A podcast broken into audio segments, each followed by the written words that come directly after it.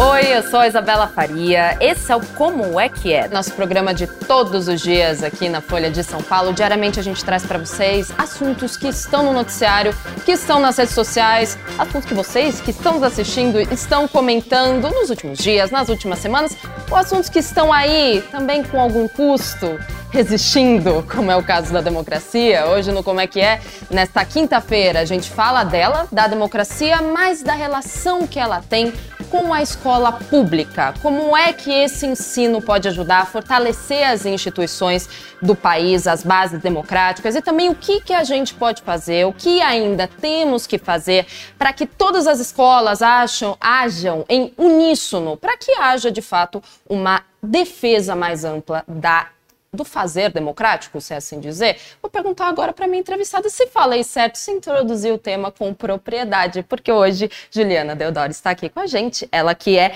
produtora, jornalista, claro, e apresentadora do podcast Folha na Sala, Ju. Antes de falar do podcast, já quero te agradecer, muito obrigada por vir aqui hoje até Como é que é, para a gente falar desse assunto importante. Imagina, Isa, eu que agradeço. Imagina. Gente, ó, com, começando. Folha na Sala é um podcast justamente da Folha de São Paulo que trata aí dos desafios do, das escolas no Brasil e está na sua sexta temporada. A temporada já finalizou, certo, Ju? Mas assim, tá em todos os agregadores de podcast. Vocês já estão acostumados, não é mesmo? Como é que é podcast também? Então vocês vão lá nos agregadores de podcast de vocês, ouçam Folha na Sala, que essa temporada tá muito interessante. Hoje no Como é que é, a gente vai falar também sobre democracia, sobre escola pública, mas Juliana também está aqui para falar sobre as experiências dela com o podcast. Afinal de contas, ela produziu também os episódios, além de apresentá-los. Ju, mas antes da gente falar da sua experiência em si, Queria começar te perguntando: quando a gente fala de democracia, normalmente ela vem alinhada à educação, ela vem alinhada à escola, ao ensino. Eu queria te perguntar por que, que há uma centralidade nesse tema quando a gente fala de democracia? Por que, que o ensino público ele é tão importante nesse contexto? Olha, Isa, acho que para começar a gente tem que entender a dimensão da escola pública no Brasil, né? É, são 47 milhões de alunos só na educação básica. Então, se a gente pensar nos alunos, nas famílias deles, é, nos professores, nas famílias dos professores, nos funcionários, nas famílias dos funcionários, é assim, é muita gente que tem a vida é, em torno da escola todos os dias, assim. Então, ela, a, se a gente pensar entre as instituições né, do, do Estado brasileiro, eu acho que a escola é um que tem uma das maiores ramificações e que atinge as pessoas todos os dias é, e que tem um impacto muito grande no futuro das pessoas. Então, acho que isso, isso é é, essencial, assim. Mas eu acho que educação tem muito a ver também com liberdade, né? E com a gente entender os nossos direitos, a gente entender o nosso papel como cidadão. Então, é, com certeza as duas coisas estão muito interligadas. Você falar, entender nosso papel como cidadão, é, a, como é que a democracia então pode entrar nas escolas como uma matéria somente ou não? Como ela pode ampliar o seu uso dentro das escolas também? Eu acho que, assim, a democracia entra de três formas, né? Ela entra, primeiro, por ser, por, porque a educação é um direito é, previsto na Constituição é, e é um direito de todo cidadão. É, então, essa é uma primeira parte. A segunda parte é como tema mesmo. Ela pode entrar ali é, nas salas, nas salas de aula, é, na aula de história, Sim. ou, enfim, em, em, diversas formas. Mas eu acho que principalmente ela entra como ação. É, tanto é, na gestão democrática da escola, que é uma coisa super importante, assim, é, mas também nessa vivência democrática da escola, né? Tipo, a escola é um lugar que reúne é, essas 47, esses 47 milhões de alunos, são pessoas diversas, são pessoas com, que têm é, opiniões políticas diversas, que têm crenças diversas. Então é como se a escola fosse esse mini, é, como eu posso dizer, ah, esse, essa essa experiência assim democrática no cerne mesmo, eu acho. Esse microcosmo, digamos exato, assim. A, exato. A Valéria concorda com você aqui. Ela disse: a escola é a miniatura da sociedade. Lá se encontra a diversidade do povo. Exatamente o que você acabou de falar. É, você acha que tudo bem? Você acabou de dizer que, que a diversidade é um reflexo da democracia, que a gente acabou de falar, é uma miniaturazinha da nossa sociedade, é a escola. É, mas você acha que, pelo que você pesquisou, produziu para o podcast, é, vocês acreditam que, conversando com especialistas, é preciso haver um projeto de educação dentro da escola pública que seja voltado à democracia diretamente, assim, como se fosse uma disciplina ou algo mais direto e reto nesse sentido? Então, é, eu acho que a democracia ela passa por todos. Eu acho que óbvio, a, a, democracia pode, ela deve ser discutida e ensinada dentro da sala de aula. Sim. Mas é, o que muitas pessoas que a gente conversou falam e eu acho que faz sentido é que a democracia não é só uma instituição, não são só regras, não são só leis. A democracia é uma coisa para ser vivida de fato. Então, assim, é, e isso diz tanto na escolha do diretor que é né, o Fundeb, que é o, o Fundo de, de, Financiamento da Educação Básica, é um, um dos critérios para você né, conseguir um, é, uma parte do, do, da, do, seu investimento ali, do recurso, é ter uma gestão democrática, é você ter formas democráticas de escolha do diretor. É, mas também isso pode se expressar, por exemplo, na participação dos pais dentro da escola, que é muito importante também. Tem vários estudos que mostram que o alunos cujos pais é, participam ativamente da educação têm um desempenho muito melhor. É, aprendem mais, as crianças aprendem mais quando os pais participam da educação. É, no podcast, a gente visitou é, aqui em São Paulo uma escola que chama Monteiro Lobato, que é uma escola de educação infantil que fica é, aqui perto da Folha em Higienópolis. E lá, é, essa participação dos pais, por exemplo, ela é muito forte, assim. Os pais estão na tem comissão da, de comunicação, comissão da merenda, comissão de não sei o quê. Os pais estão participando do dia a dia da escola em todos os momentos, discutindo, conversando com a diretora, é, tentando entender o que, que, eles podem fazer para ajudar a melhorar. Então, assim, é, isso é democracia também, né? É, tem outra experiência que a gente viu, que aí eu acho que é, é a democracia é, né, na sua forma mais Sim. pura, assim, que é a escola aberta, que é uma escola aqui de São Paulo também. Sim mas que eles têm um. Eles são inspirados na Escola da Ponte, uma escola super famosa de Portugal, que tem um outro tipo de, de, de modelo de educação mesmo, mais livre, em que os alunos não são divididos por séries, são divididos por, é, por conhecimento, por faixa etária. Que interessante, vai além, parece uma coisa meio construtivista, mas não é, é além. É, sim, sim. E cada aluno é responsável pelo seu próprio, ai, desculpa, cada aluno é responsável pelo seu próprio processo é, de aprendizagem, assim. E aí nessa escola, quando eu fui lá, é, te contar esse caso que é muito bom, sim. que todos os dias eles chegam e eles precisam é, eles fazem uma roda de conversa em que eles discutem a pauta do dia quais são, quais são as questões do dia ali mais importantes e tudo mais. E aí, nesse dia que eu fui, o tutor, é, os professores são chamados de tutores nessa escola, ele é, trouxe para a turma uma questão, que é, eles tinham é, eles tinham achado vários lápis, material coletivo, eles tinham achado vários lápis que estavam sendo estragados e tal, e aí eles tentaram discutir ali o que, que eles podiam fazer para melhorar isso. E aí eles estavam conversando, ah, o material tem que ser coletivo ou individual? É, por que, que a gente precisa ter coisas coletivas ou individuais? O que, que significa a gente ter coisas coletivas? Quais outras coisas coletivas nós temos é, para além do material? É, qual é o nosso papel para lidar com o coletivo? Então, assim, é, é uma coisa super pequena, e aí eles debateram, votaram e decidiram depois que o material é, continuaria, seria individual e não coletivo. Sim. o que, justo, né? É, Tudo foi feito na base do, da conversa, do diálogo. Exato. Mas é interessante observar, assim, né, que eu acho que isso, essa, essa experiência, ela mostra muito esse papel que você perguntou antes, né? Qual que é o, o papel da democracia na escola. Porque é isso, você está discutindo sobre o lápis de cor que está sendo estragado, mas no fim a gente está discutindo sobre coletividade, sobre o que, que a gente quer, que sociedade que a gente quer, qual que é o nosso papel nessa sociedade. E por aí vai, assim. Que interessante. Já vou pedir para você contar mais experiências da sua produção do podcast, mas enquanto isso eu leio aqui alguns comentários. No YouTube, Ramon Raquel dizendo: fui aluno de institutos de universidades federais, de longe ter tido essa experiência de maneira integral e em instituições de qualidade foi o que mudou os rumos da minha trajetória e vida. Ele tem uma pergunta. Quais são as diferenças nas efetividades da qualidade da educação na rede federal estadual? Fui formado cidadão e democrata e vi o Instituto Federal muito presente nesse processo. Na rede estadual, há este estímulo? Vocês fizeram essa essa diferenciação na hora do podcast? Ou vocês olharam como o ensino público como um todo? A gente olhou como um todo. Assim. Perfeito. Assim. É, Mas acho... varia de escola para escola? Varia de escola para escola. É, tá. Na verdade, a verdade mesmo é que cada escola é um universo particular, assim, e com suas próprias questões, suas próprias resoluções. É, todos os problemas e todas as soluções estão dentro de cada escola, no fim das contas.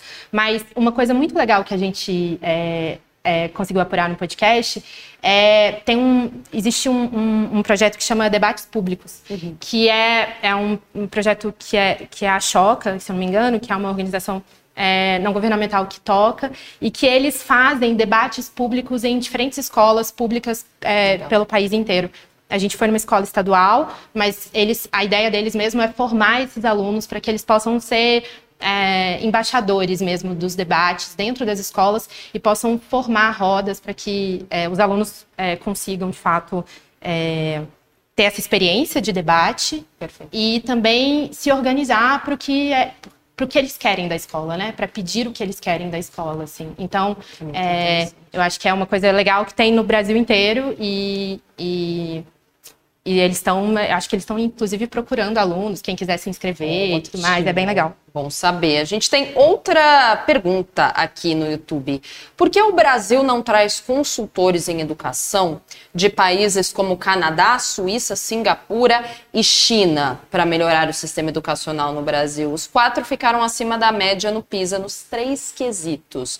Pela produção que vocês fizeram do, do podcast, vocês é, sentiram a necessidade de quando conversando com professores, especialistas, estando dentro das escolas, vocês acreditam que uma consultoria de países, né, de fora, obviamente, países estrangeiros, uma consultoria estrangeira dentro do país seria ok, seria viável, acrescentaria, ou que já temos aqui no Brasil, está ótimo, só precisamos botar em prática as ideias? Ah, não, eu acho que trocar ideia nunca é demais. Assim. Exato, estamos batendo um papo, inclusive. É, assim. mas eu acho que, assim, é, sendo bem sincera, os pesquisadores, as pessoas que estão trabalhando com a educação, são pessoas que estão, de fato, em contato com gente no mundo inteiro e que, e, e que têm acesso né, a, a, a essas pessoas para discutir, etc. Eu acho que. É, dada a dimensão é, da educação básica no Brasil, muitas vezes a dificuldade é colocar em prática mesmo as coisas, mais do que as discussões elas estão acontecendo em vários níveis e, e, entre muitas pessoas. As discussões acontecem, as ideias vêm, só é preciso que né, elas sejam colocadas em prática. No Instagram, lá o César diz o seguinte: a escola é o caminho da formação base para o convívio social, ensinar sobre democracia, diversidade religiosa e tantos outros temas devem ser abordados. Todos devem participar, principalmente os pais, exatamente como você falou, um exemplo, você trouxe um exemplo de uma escola que os pais participavam ativamente da vida daquele micro-universo. Ele falou uma coisa aqui muito interessante, diversidade religiosa, que é um pouco também da minha próxima, da minha próxima pergunta.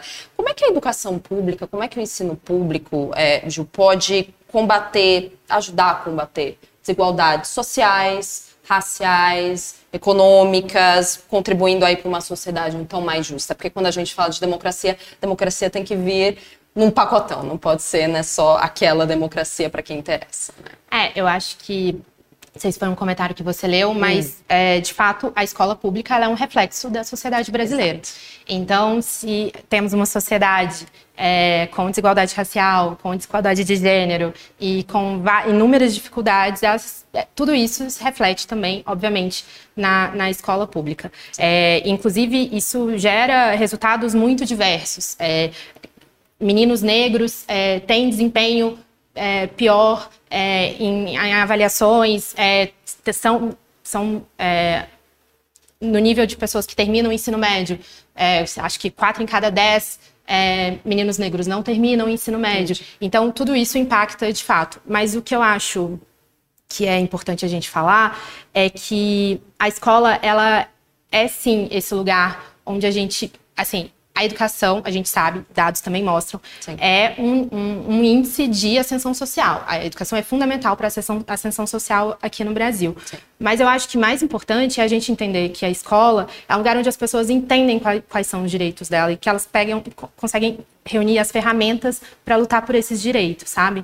Eu acho, é, no podcast também, É, teve um episódio que eu fui para o Amazonas, para Manaus, é, fui numa comunidade indígena que chama Três Unidos, fica pertinho de Manaus, pertinho assim, né? É, duas horas de barco de Manaus. Barco tudo. rápido. É um barco, naquele estado tudo, né? Um estado gigantesco. É, na lancha mais Exato. devagarinho é umas seis horas.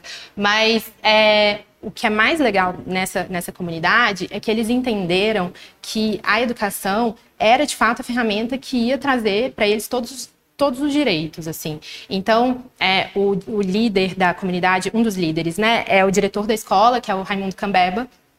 É, ele é um cara que tem, tá terminando, tá fazendo o doutorado dele agora, e ele é, viu, ele entendeu que a educação era o caminho para que ele conseguisse é, mais coisas para a comunidade dele. Então, essa é uma comunidade que tem é, uma escola super legal, que tem um posto de saúde, que é uma coisa que nem todas têm, é, que tem, é, eles vivem a partir do, do turismo, então, é, e a escola é esse lugar onde eles fomentam, de alguma forma, todos esses talentos, todas essas pessoas, para continuar ali fazendo com que, a, com que a comunidade cresça. Então, a gente tem, é, por mais que existam inúmeras dificuldades, por mais que a desigualdade esteja aí, que ela está aí no dia a dia de todo mundo, é, eu acho que uma escola pública de qualidade, ela é de fato uma ferramenta fundamental para isso, assim, para a gente superar isso. Perfeito. Alexandre faz uma pergunta aqui. Isa, não falta maior empoderamento dos alunos para que haja desenvolvimento de uma cultura democrática nas escolas? Não deveria haver uma representação estudantil nos conselhos de classe, por exemplo, como existe na França? Eu lembro que escutando o podcast, principalmente o último episódio, surge essa discussão, né, da palavra empoderamento, que é algo que está tão na moda hoje em dia, né, algo que se usa muito, mas que às vezes a gente não pensa muito bem sobre o quão importante é essa palavra. E o Alexandre está perguntando: não falta um empoderamento para as crianças entenderem que elas estão num ambiente em que é possível mudar, pelo menos o microcosmos ali, como você falou, uma escola, e ao redor dessa escola posto de saúde, a família se envolve, cria-se uma comunidade. Falta empoderamento para esses alunos entenderem isso? É, eu acho que eu não sei se falta empoderamento, eu acho que falta é, é, o protagonismo deles é, ser de fato estimulado, assim. Tá. É, eu acho que, óbvio, tem várias escolas que fazem isso. Esse projeto do debate, do debate público, por exemplo, que eu citei anteriormente, é, é muito nesse lugar de criar esse protagonismo, mas, de fato, é, tem nesse, nesse episódio, inclusive, tem uma fala muito boa de um aluno, o Eli, que ele está no ensino médio, a gente conversou no fim do ano passado. Então, fim de ano, um Sim. monte de prova, todo mundo tentando, né, ali passar de passar ano. Passar de ano, pegar o coração. É, uma, uma loucura. E eu fui num debate e tinha pouquíssimas pessoas, assim. E aí ele tava meio chateado, ele era a pessoa que estava liderando esse debate, ele tava meio chateado, ele falou assim, ah, mas eu entendo, porque é, a gente está exausto, sabe? A gente está cansado. Quando você está cansado, não vir aqui num debate para discutir o rumo da escola não é uma coisa que, né, que, que é tão importante quanto passar de ano, assim. E, e faz sentido. Mas, é, e ele fala muito isso, assim, que é, no fim é, falta as pessoas entenderem é, precisa estimular as pessoas para elas entenderem que a escola é, é, esse lugar que vai dar mais né, que, onde elas podem ter voz, onde elas podem ser protagonistas e onde elas podem, de fato, exercer ali é, toda a autonomia delas. É difícil, né? Essa, é, é embasada essa frustração desse aluno, né? Porque no fim do ano, como você falou, ensino médio ainda, preocupados ainda com vestibular, é, então. com algo bem burocrático, acadêmico, que é, ah, não, preciso passar numa faculdade, preciso ir para a universidade. E aí você acaba deixando para um, em segundo plano, né? Essa Exato. discussão. Mas é uma discussão, como você acabou de falar, muito importante e deve ser priorizada. A gente tem aqui o Made in Paraná, Cristiano Ferreira, sempre, é, sempre nos assistindo. Isa, educação financeira, política e democracia deveriam ser matérias obrigatórias nas escolas que o próprio povo paga para ter, mas que são mal administrados, no sentido de democracia você acha que deveria se transformar pelo que você né, rodou das suas viagens, você acha que deveria se transformar numa matéria? Ou você acha que há uma disciplina, no caso? Ou você acha que a vivência e estimular essa criação dessa comunidade ao redor da escola já é suficiente? Você não precisa de um quadro negro e giz dizendo, olha, democracia é isso assim, vem do grego, vem. Ah, eu acho que não faz Sempre mal, é bom, né? né? Assim, não faz Sempre é mal. bom. acho que conhecimento não quer demais, sabe? Mas Sim. é, acho que o conhecimento ele é mais ele é assimilado quando ele é vivido, né? E aprendido e vivenciado. Então, assim, Perfeito. é, acho que é meio, meio nessa linha. Acho que tá tudo, tudo vale. Tudo vale, né? Quando a gente fala de democracia. Inclusive, estamos falando de democracia e escola em um período democrático. Estamos aqui, 2024, dentro de um jornal, falando sobre é, a relação dessas duas coisas importantíssimas. Por isso que eu te pergunto agora, Ju, é, tem uma parte nesse episódio, no último, da sexta temporada do Folha na Sala, que fala um pouquinho sobre os investimentos na, no ensino público ao longo das décadas aqui no Brasil, ao longo desses, dessas últimas décadas. E é um paralelo interessante quando a gente fala de investimento ensino público e democracia ou autocracias, períodos de golpes que tivemos, períodos de ditaduras. Aí eu queria te perguntar quais são essas relações que a gente pode tirar dessa democracia, investimento em ensino público, saindo de uma ditadura, a gente ficou com déficit em alguma dessas áreas envolvendo a educação, que vocês apuraram com o podcast. Então, é, eu acho só um adendo antes. É, o orçamento em educação sempre foi baixo, tá, no Brasil. E é, isso tem, começou a mudar um pouco a partir do Fundeb. Mas é, uma coisa que é interessante da gente entender é que os únicos períodos da nossa história aí, é, né, republicana que o Brasil não teve é, orçamento em educação foi nos, no- no- nos períodos autoritários. Então, no Estado Novo, de 37 a 45, e também durante a ditadura militar. Foram os períodos em que não havia um orçamento é, voltado diretamente para a educação. Acho que isso diz muito. E, eu- e um outro dado que eu acho muito interessante é a gente pensar que até 1985, né, com a Constituição, é, na verdade, Constituição de 88, analfabetos não podiam votar. Então, a educação, ela é de fato, era, era de fa não ter educação era de fato um impedimento para você exercer o seu direito democrático, o direito de votar, que é o direito mais básico democrático que a gente tem. Então, assim, é, o Anísio Teixeira, ele é um dos, dos maiores educadores, maiores personalidades assim de educação do Brasil. E ele dizia que o Brasil só seria uma, uma, uma democracia de fato se colocasse em, é, é, para funcionar a máquina de fazer a democracia. E, segundo ele, a máquina de fazer a democracia era a escola pública.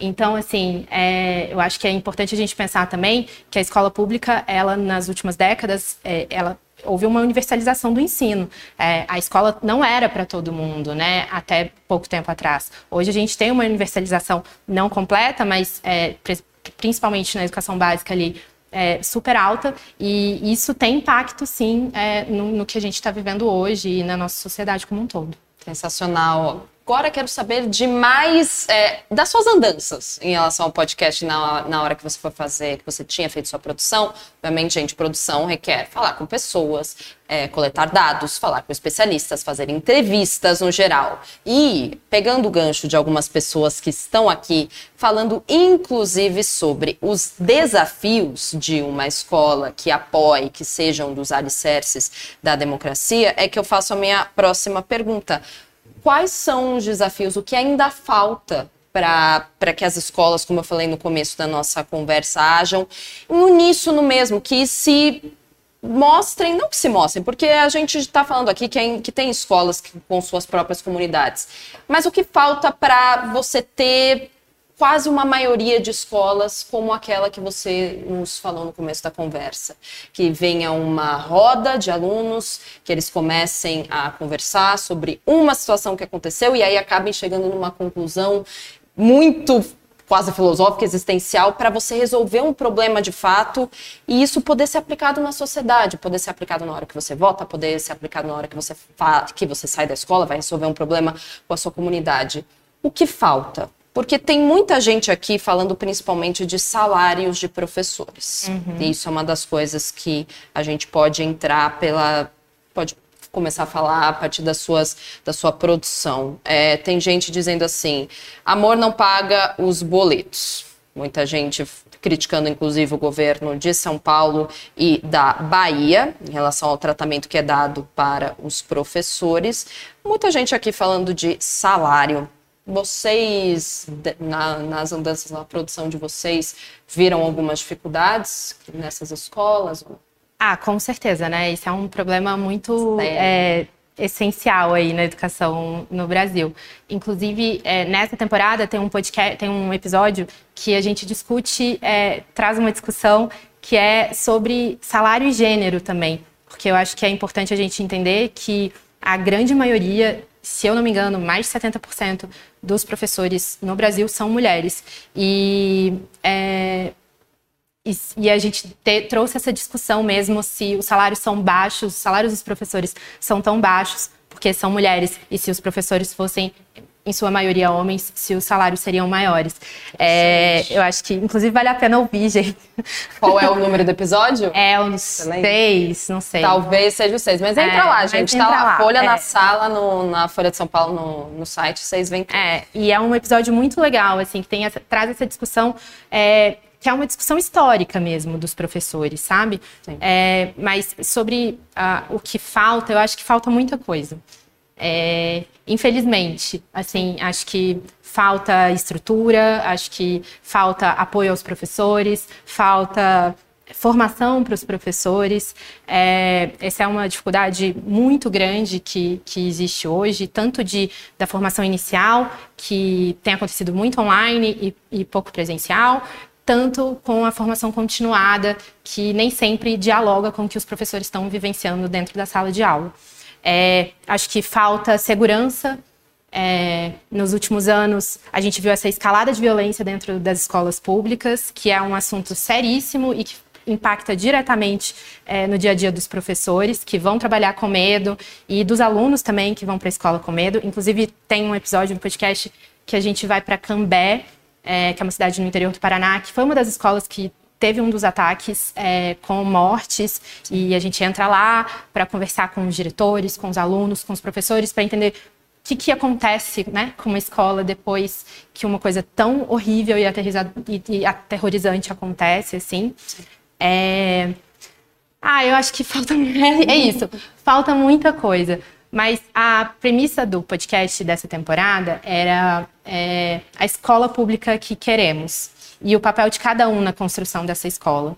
Então, assim, o que eu acho que a gente precisa entender é que Bom, eu e você não estamos na, na escola, eu não, não tenho filhos. Sim, é, não, não de, teoricamente, eu não tenho nada a ver com a escola pública, mas a escola pública tem muito a ver comigo, porque é ela que está criando essa base de fato para a sociedade que a gente quer. Então, eu acho que a gente precisa entender qual que é mesmo o nosso papel na construção dessa escola, o que, que a gente pode fazer, seja é, em termos práticos, seja em termos de político, de participação política mesmo, e de exigir das pessoas é, que, que essa situação, que, que as coisas melhorem, que os professores ganhem mais, que exista é, é, é, estrutura melhor. Eu acho que no fim a gente dá a volta completa aqui para falar que no fim talvez a solução da escola também seja a democracia, né? Em, tipo, em, em, da, da, gente enquanto sociedade agir para que ela seja e tenha é, todo o potencial que ela tem é, para mudar a vida das pessoas e, e, e a nossa vida também. Sensacional. Com este arremate, eu, me, eu agradeço a Juliana Deodoro, que é jornalista, produtora e apresentadora do podcast Folha na Sala, que, como a gente já falou aqui, teve sua sexta temporada aí finalizada, mas vocês podem ouvi-la e ouvir as outras temporadas também, porque é um podcast de uma qualidade muito, muito boa, uma qualidade exímia. Bom, vocês, puderem, vocês puderam ver hoje, né, com a entrevista, com a conversa que a gente teve com a Ju. Muito obrigada. Obrigada, Ju. Obrigadão, muito sucesso. Volte sempre quando quiser. Obrigada, é só chamar e falar para todo mundo ouvir o podcast. Exato, tá muito ouçam, legal mesmo, ouçam, gente. Ouçam, é muito bom, tá em todos os agregadores e no site da Folha também. Exato. Obrigada, Obrigada. Ju, obrigadão. E muito obrigada a você também que assistiu Como é que é de hoje, dessa quinta-feira. Amanhã estaremos aqui, então espero vocês. Tchau.